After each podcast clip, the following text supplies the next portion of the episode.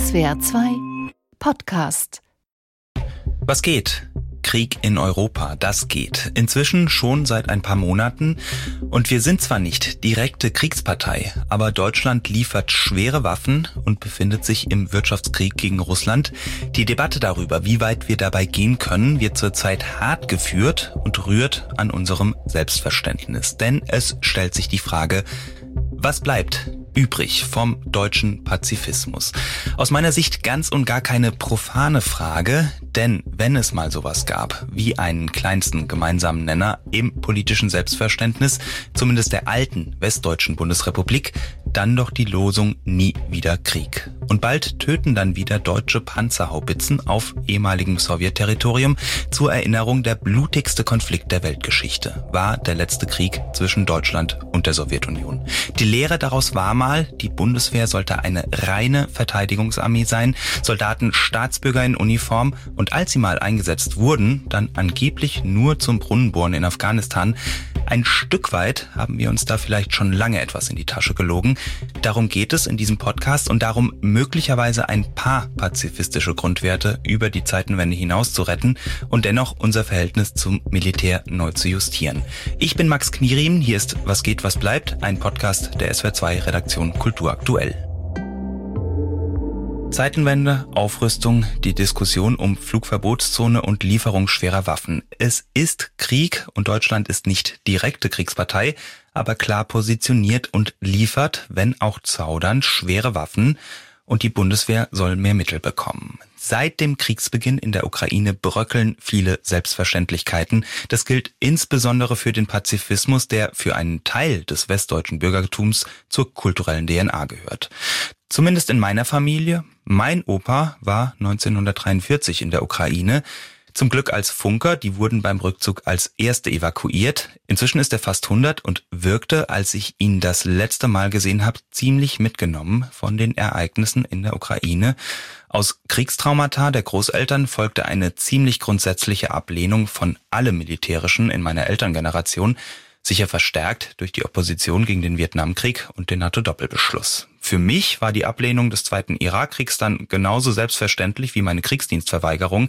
So wirklich darüber nachgedacht hatte ich ehrlich gesagt nie. Krieg spielte keine Rolle in meinem Leben höchstens noch zur großen Empörung meiner Mutter virtuell im Computerspiel.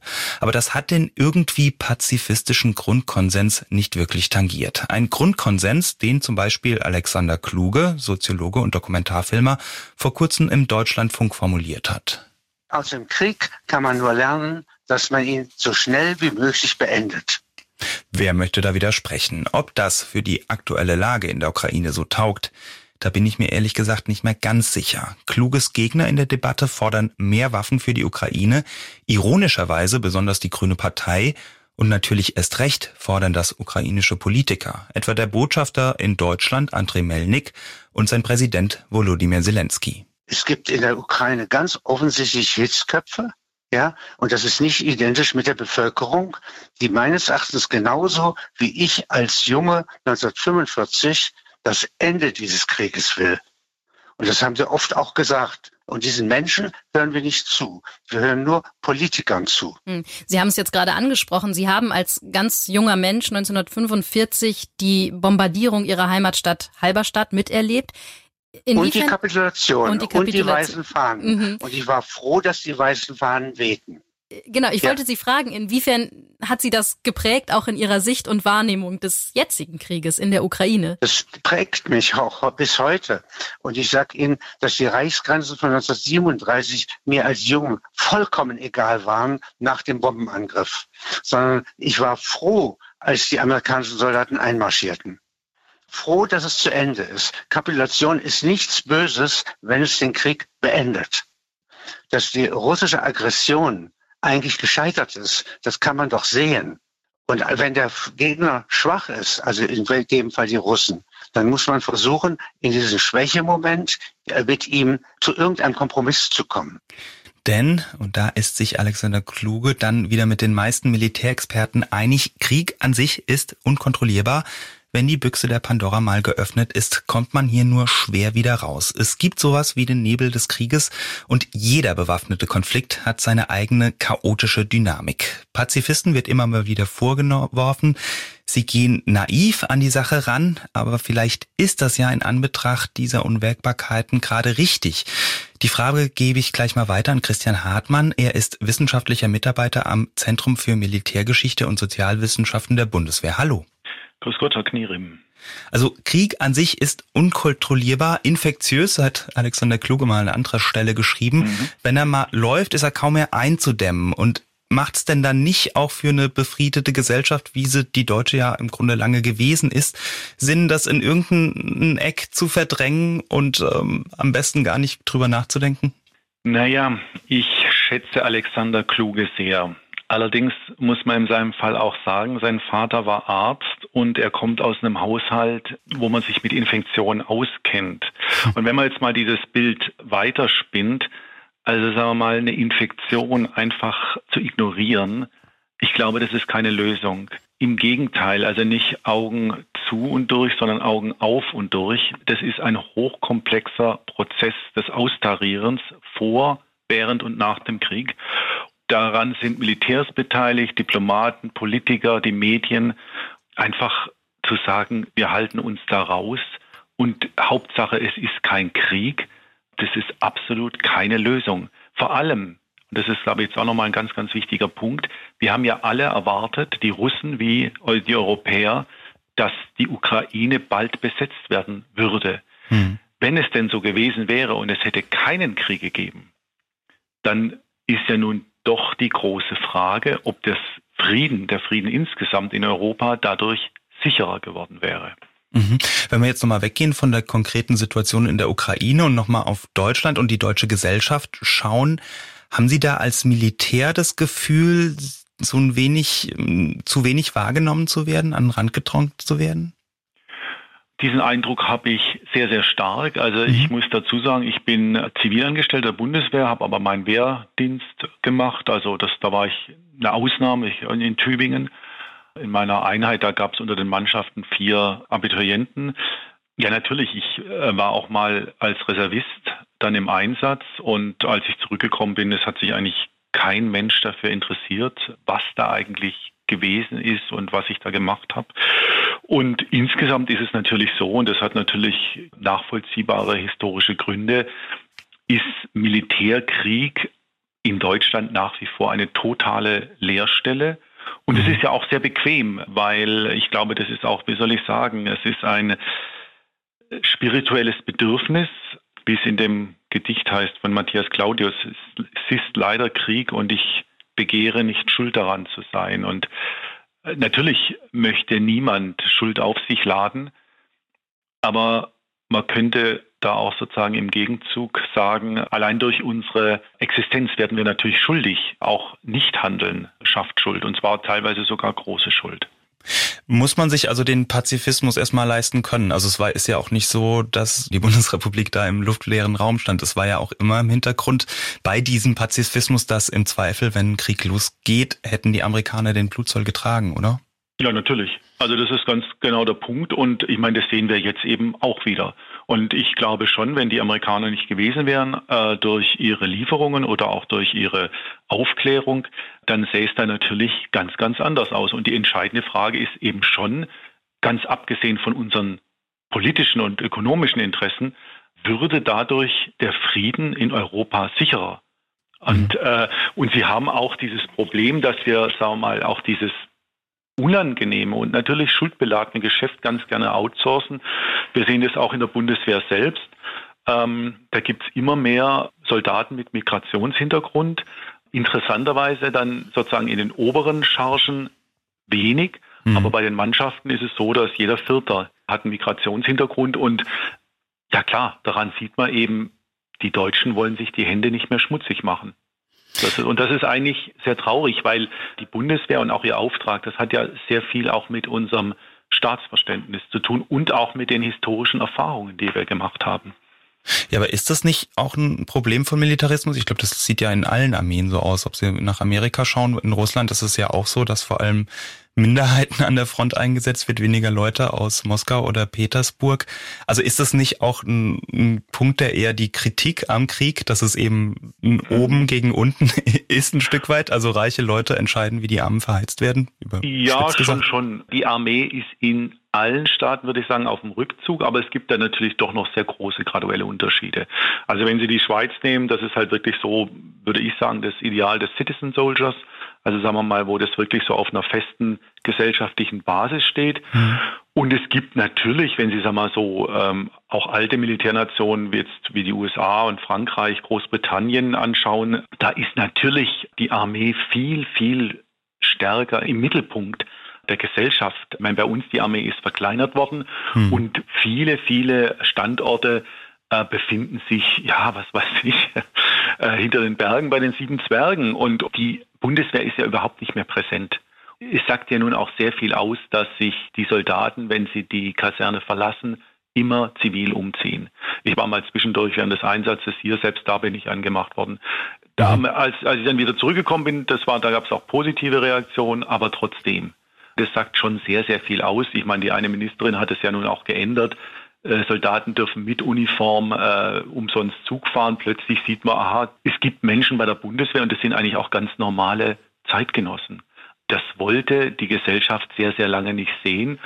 Und ich glaube auch, die Gesellschaft hat viel dazu beigetragen, dass eigentlich die Armee sich ihr immer mehr angepasst hat, also der Zivilgesellschaft. Und es ist eigentlich sehr wenig ja, Akzeptanz für diese Armee da. Haben Sie den Eindruck, dass sich da durch die Zeitenwende im Moment was ändern könnte?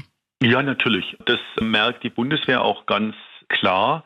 Also es bewerben sich wieder mehr Leute mhm. und es bewerben sich auch plötzlich wieder ganz andere Gruppen. Ich bin in Tübingen aufgewachsen, wenn man so will, da war natürlich auch das intellektuelle Potenzial und mhm. also wer da zur Bundeswehr gegangen ist wie ich, der war der war unten durch. Also den, den hat man nicht mehr ernst genommen. Tübingen war es noch besonders nett, weil die haben dann meistens auch keinen Zivildienst gemacht. Das ist also für mich wirklich gleichwertig. Aber da waren es dann eben, was weiß ich, die medizinischen Professoren, die ihren Kindern dann halt irgendwas bescheinigt haben und es waren auffällig viele, die eben überhaupt keinen Dienst geleistet haben. Und das ist ähm, also für mich doch eine etwas seltsame Einstellung, das muss ich ganz klar sagen. Bleiben Sie dran, wir kommen dann gleich nochmal zu Ihnen zurück, Herr Hartmann. Okay, Dankeschön. Also, es könnte sich einiges verschieben in der deutschen Gesellschaft, aber machen wir uns doch nochmal klar, wo wir überhaupt herkommen. Jetzt nicht ausgehend von Einzelpersonen, sondern als Popkulturnation. Einer, der sich mit der Geschichte der Popkultur auseinandersetzt, ist der Journalist Jens Balzer. Ihn begrüße ich jetzt im Podcast. Jens, wenn ich an Frieden, Friedensbewegung und Pop in Deutschland denke, denke ich an die 80er Jahre, an 99 Luftballons von Nena und ein bisschen Friede von Nicole, oder? Ja, es gibt eine pazifistische Kultur in der Popmusik. Es gibt natürlich den Soundtrack der Friedensbewegung. Nicht nur Nina und Nicole, sondern auch vorher schon, also für 81 die große Demonstration im Bonner Hofgarten. 300.000 gegen den NATO-Doppelbeschluss demonstrierten. Da waren dann irgendwie die, als Headliner, wie man heute sagen würde, spielten dann die Bots, niederländische Gruppe, die auf Deutsch sang mit starkem niederländischen Akzent, was wollen wir trinken. Da ging es dann tatsächlich eher um den Zusammenhalt der Menschen gegen den militärisch-industriellen Komplex. Also es ging vor allem gegen die amerikanische Nachrüstung natürlich. Ein Signature-Song der Friedensbewegung war dann von Joseph Beuys, ne? Sonne statt Reagan. Da ging das dann ganz explizit gegen Ronald Reagan als Kriegstreiber, der die Militärausgaben in die Höhe trieb. Irgendwie. Und die Sowjetunion irgendwie kam man in so einem Nebensatz vor. Die sind auch nicht so toll, aber da war es eine ausgemachte Sache, irgendwie, dass die USA an allem schuld sind. Mhm. Gefolgt ist dann der Fall der Berliner Mauer und viele Selbstgewissheiten waren damit verschwunden. War es das dann auch mit Pazifismus in der Popkultur? Was man nicht vergessen darf, es gibt einen, äh, einen, einen wichtigen Strang der Popkultur, nämlich den Techno die, und, die, und die elektronische Musik und die, und die Rave-Musik. Und das war ja äh, tatsächlich in den 90ern, auch wenn das so von Seiten der klassischen Kritik immer so als hedonistisch und unpolitisch abgetan wurde, da hatte das eine enorme politische Bedeutung. Also Techno war gewissermaßen, war ja in, in Berlin der Sound der Wiedervereinigung, also die Musik, zu der sich die ost- und westdeutsche Jugend dann irgendwie in Berlin Mitte und dann halt auch überall anders, wo dann Techno-Clubs in, aufgelassenen Wohnungen und Fabriken aufgemacht wurden, dann getroffen haben. Und Techno war im Übrigen auch in den 90ern schon irgendwie der, der Soundtrack der Befreiung für die osteuropäische Jugend. Also, also 1997 wurde das erste Techno-Festival auf der, auf der Krim gefeiert. Und das war ja bis, bis in die letzten Jahre so. Der Techno-Club in, in, in Tiflis in, in, in Georgien, der gewissermaßen zum, zum Sammelpunkt, zum Hotspot der, der, der westlich orientierten georgischen Jugend wurde. Und dann, dann auch wirklich mit, mit Zehen und Klauen verteidigt gegen die Angriffe der, der orthodoxen Kirche. Es gibt einen, einen Techno-Club in Kiew, K41. Das war dann gewissermaßen der Kristallisationspunkt der, der LGBTQ-Szene in Kiew, wo man auch sah, da gab es auch eine, eine westliche, sexuell befreite, emanzipatorische Szene, die sich gegen dann die eher nach Osten orientierte ältere Generation und nationalistische Kreise vorher schon auch in der Ukraine verteidigen musste. Also ich glaube, wenn man, wenn man über den politischen Impact von, von Popkultur in diesen Zeiten spricht, dann würde es, glaube ich, irgendwie auf Irrwege führen, wenn man jetzt nur über, über Protestsongs etc. sprechen würde, sondern ich glaube tatsächlich, dass, dass sowas wie Clubmusik und dann gerade auch der Soundtrack der, der schwulen queeren und nicht-binären äh, Communities eine ganz zentrale Rolle spielt, weil das ist ja das, was jetzt gewissermaßen auch gegen die putinsche Vorstellung von einer autoritär formierten dem heterosexuellen, maskulinistischen Imperativ folgenden Gesellschaft geradezu widerläuft. Mhm. Also da hat sich dann schon was verschoben. Es ist nicht mehr so ein globales unten gegen oben, sondern eher der Kulturkampf innerhalb der Gesellschaften. Und die Gewissheiten der alten Friedensbewegungen sind so ein bisschen verschütt gegangen. Ne?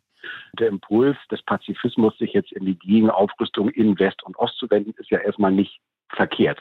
Verkehrt war dann sicher nicht zu sehen, wie aggressiv spätestens dann mit der Installation von, von, von Putin 1999 äh, dann irgendwie so der, der, der russische Nationalismus und Imperialismus zurückkehrte. Aber da war es eben auch so, wenn man sich irgendwie in den späten Nuller und auch frühen Zehnerjahren mit subkulturellen Akteuren und Akteurinnen vor Ort in Kiew, in Tiflis unterhalten hat, da war völlig klar, dass irgendwie der, der russische Imperialismus und auch die Vorstellungen, also die putinschen Vorstellungen von einer autoritären Gesellschaft irgendwie die, die, größte Bedrohung für die eigene Lebensweise sind.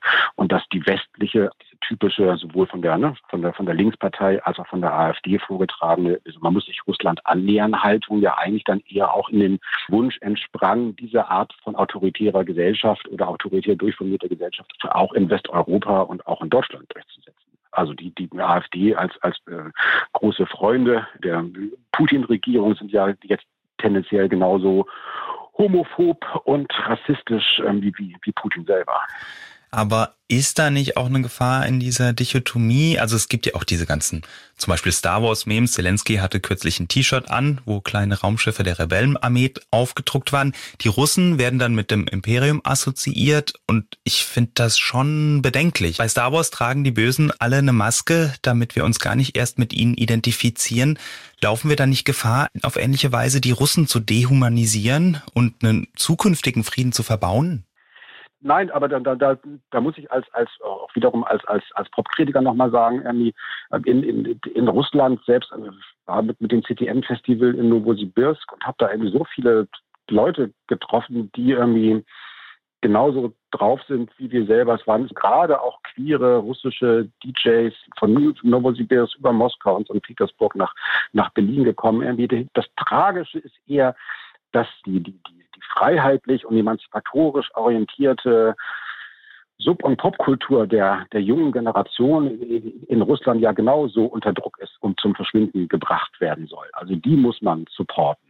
Und das hat sich ja auch abgezeichnet. Berlin ist schon seit einigen Jahren, sind immer mehr queere MusikerInnen aus, aus vor allem aus St. Petersburg und Moskau natürlich in, in, in Berlin, die schon 2014, 2015 zu Hause nicht mehr auftreten konnten und ihre Clubreihen nicht mehr machen konnten, weil einfach der Autoritarismus äh, des, des Putin-Regimes immer, immer stärker wurde es hat so viel Austausch zwischen uns Deutschen und der, und der russischen Zivilgesellschaft und der russischen Jugend gegeben in den letzten Jahren, dass irgendwie so ein monolithisches Feindbild von den Russen, das wird sich, glaube ich, nicht, nicht durchsetzen.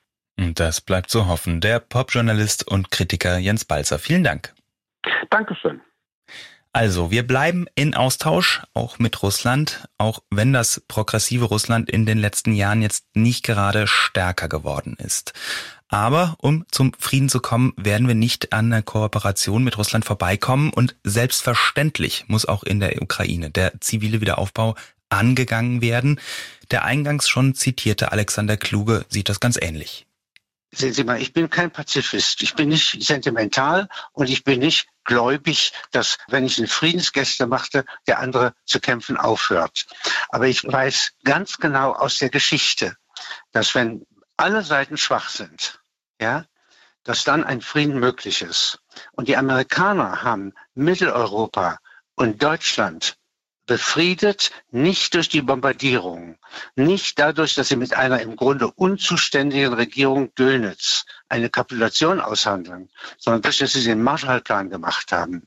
Generosität war damals das, was die USA gemacht haben. Sie haben Produktion und Wiederaufbau wiederhergestellt. Und auf so etwas muss man sich konzentrieren. Man muss jetzt schon überlegen, wie kann man die Ukraine und die Zerstörung wieder aufbauen. Und das setzt voraus, dass man vorher so schnell wie möglich und um jeden Preis Frieden macht. Und das ist wohl ein ziemlich zentraler Punkt. Und die Frage, ob das möglich ist, würde ich gleich nochmal dem Bundeswehrhistoriker Christian Hartmann stellen. Wir liefern schwere Waffen an die Ukraine. Jetzt sagen die Tauben, wie Alexander Kluge, als Pazifist sieht er sicher nicht. Russland hat diesen Krieg schon verloren. Wie schätzen Sie denn die Lage militärisch ein? Also könnte man die kriegerischen Handlungen sofort einstellen? Sollte man das vielleicht sogar tun? Ich würde sagen, um Gottes Willen. Wenn Russland bereit wäre für einen fairen Frieden, und das hieß ja wieder volle Souveränität der Ukraine in den alten Grenzen, mhm. dann wäre, glaube ich, wirklich eine Chance für einen wirklichen Frieden da. Aber ein entsprechendes Angebot von russischer Seite ist mir nicht bekannt. Auch Alexander Kluge übersieht, dass nun mal zunächst und so brutal und grausam das war, das Dritte Reich besiegt werden musste. Und natürlich war das schrecklich. Ich meine, ich sitze hier in Potsdam, das ist mhm. im April 45 bombardiert worden, das waren nochmal 1200 Ziviltote. Aber was man nicht vergessen darf, dieses System war bis zum Schluss brandgefährlich und es sind noch im März 45 V2-Raketen nach London äh, geflogen. Die waren so schnell, dass man da nicht vorwarnen konnte. Man konnte die auch nicht mehr abschießen wie die V1-Raketen. Und die, das waren jedes Mal Hunderte von Toten. Auch auf die jetzige Situation übertragen, solange da nicht wirklich, sagen wir mal, ein wirklicher Wandel in der Einstellung bei der russischen Führung äh, da ist, solange äh, wird sehr wahrscheinlich der Krieg weitergehen. Und da wäre es auch zynisch, wenn wir den Ukrainern irgendwelche, also sozusagen mhm. in der Attitüde der gehaltenen Alkoholiker, da irgendwelche äh, äh, Vorhaltungen oder Empfehlungen aussprechen würden. Das hieße dann aber auch, man muss den Krieg weiterführen bis zum Regime-Change in Russland. Das wäre eine Option. Oder auch so lange, bis eben der Angreifer erkennt, es hat eigentlich keinen Sinn. Und sagen wir mal, auf dem Weg sind wir ja nun. Also zumindest die mhm. erste Phase des Krieges ist misslungen. Und auch bei der zweiten Phase sieht es doch momentan so aus, dass äh, die Ukrainer sich viel, viel besser wehren könnten, können als ursprünglich erwartet. Diese Chance, also die zu nützen, da haben die Ukrainer alles Recht dazu und das wäre auch für uns sehr wichtig. Vielen Dank, Christian Hartmann. Ich danke. Ich muss gestehen, ganz geheuer ist mir die derzeitige Lage nicht. Wahrscheinlich bin ich sogar eher dafür, schwere Waffen in die Ukraine zu liefern. Dass Bundeskanzler Olaf Scholz dabei einen zögerlichen Eindruck macht, finde ich dabei absolut richtig und wichtig. Denn einfach machen sollte man sich gerade als deutscher Bundeskanzler so eine Entscheidung nicht. Umfragen zufolge ist die deutsche Gesellschaft ungefähr zu gleichen Anteilen gespalten, was Waffenlieferungen angeht. Aber vielleicht steckt dahinter ja gar nicht die so viel beschworene Polarisierung, sondern einfach Unsicherheit. Das nochmal so zu formulieren, war mir persönlich in diesem Podcast wichtig, denn diese Unsicherheit, mit der ich glaube ich gar nicht so allein bin, scheint mir in der öffentlichen Debatte ein wenig unterrepräsentiert. Da wird so eine Unsicherheit eher als Schwäche ausgelegt. Ich finde aber, das muss nichts Schlechtes sein. Denn wenn alle Seiten schwach sind, dann ist der Friede möglich, meint Alexander Kluge. Das war Was geht, was bleibt für diese Woche. Schreibt uns, wie ihr die Sache seht. Am einfachsten geht das per Mail an kulturpodcast.swr.de. Ich bin Max Knierim, Redakteur für diesen Podcast war Daniel Stender. In der Technik hat sich Alexander Wimmer gekümmert. Das Sounddesign ist von Markus Nolten. Vielen Dank fürs Zuhören und bis bald.